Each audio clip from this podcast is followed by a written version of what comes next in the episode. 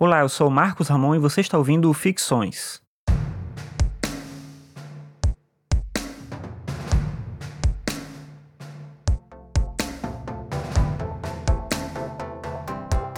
Ficções é um podcast sobre filosofia e cotidiano.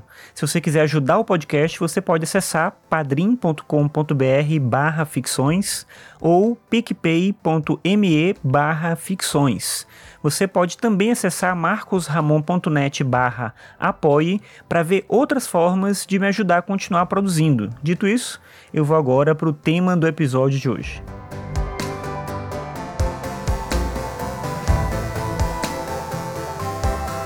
A ideia do episódio de hoje é falar sobre o processo criativo a partir do método de trabalho de um artista belga chamado Luc Tuymans. E aí aconteceu uma coisa curiosa quando eu estava pensando, planejando esse episódio de hoje. Eu estou no início da semana fazendo um cronograma com os temas do que eu vou falar a cada dia. E aí eu elenquei esse tema especificamente para hoje. Mas aí, hoje mesmo pela manhã, eu fazendo o upload dos episódios antigos, que é o que eu tô fazendo, né? Eu tô colocando no feed todos os episódios do Ficções, inclusive faltam só 100 de todos os episódios que já tenho. Eu falo só, mas é óbvio que é muito mais. Eu tô mais perto de terminar do que antes. Então, enfim, por isso eu digo só 100 episódios que faltam. Mas eu fazendo isso, eu encontrei um episódio antigo em que eu já falei sobre esse artista, eu nem lembrava disso. O nome do episódio, inclusive, é O Início do Processo. Eu vou linkar ele na descrição desse episódio de hoje. E aí, pensando sobre isso e vendo que eu já tinha falado sobre ele antes, eu fiquei curioso com essa coisa, né? Como é que funciona a memória da gente? Quantas vezes será que eu já não me repeti aqui no podcast? Quantas vezes você que me escuta há muito tempo já não me ouviu falando as mesmas coisas várias vezes ou até desdizendo coisas que eu já tinha falado antes? É muito curioso esse processo. Eu não tenho como resgatar, obviamente, todos os episódios antigos e evitar que essas repetições aconteçam, mas, enfim, é só um parênteses aqui sobre como esse processo da memória curiosa eu nem sabia que eu já tinha falado sobre ele. Inclusive, eu fui ouvir o episódio para eu não me repetir de maneira mais intensa do que eu deveria, falando talvez as mesmas coisas, eu percebi que não era exatamente a mesma coisa que eu ia trazer aqui hoje, tão menos mal, assim.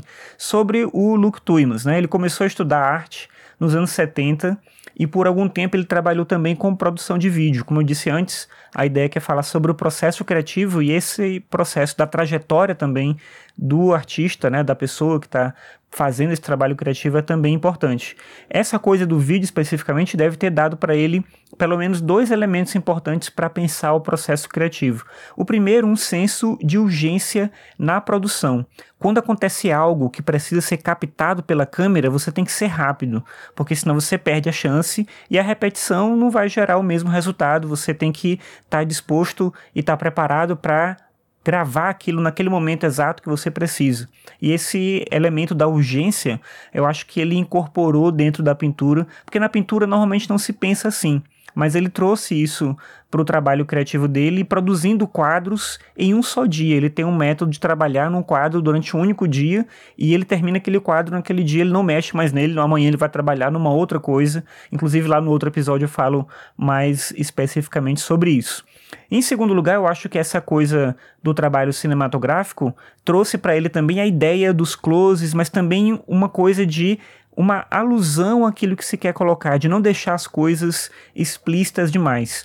Da mesma maneira que um bom filme não detalha para o espectador todos os elementos, mas deixa nas entrelinhas, digamos assim, coisas para o espectador poder captar e completar aquela história, o artista plástico pode também trabalhar com fragmentos, colagens, pedaços, é meio isso que ele faz. Ele trabalha muito com retratos, esses retratos eles são muito ampliados, ele pega um close, ele deixa alguma coisa ali em aberto, então você que está vendo a obra dele tem que, de certa maneira, completar também esse trabalho da mesma maneira que quando você está assistindo um filme, você tem que tentar completar determinadas estruturas ali que o diretor deixa em aberto para tornar o filme mais interessante. Em alguma medida, eu acho que isso vale também para todo e qualquer trabalho criativo. Se você cria alguma coisa, por exemplo, para que detalhar tudo? Se a gente pode contar com a imaginação da pessoa que vai apreciar aquilo que você fez. E talvez seja essa justamente uma das coisas mais bonitas da arte. Ela começa com o artista, mas termina sempre fora dele nas outras pessoas.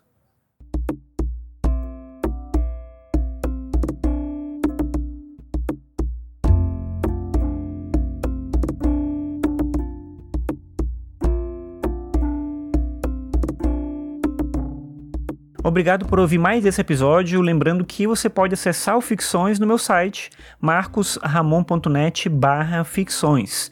Me ajuda muito se você compartilhar os episódios com outras pessoas, assim mais gente fica sabendo da existência do podcast.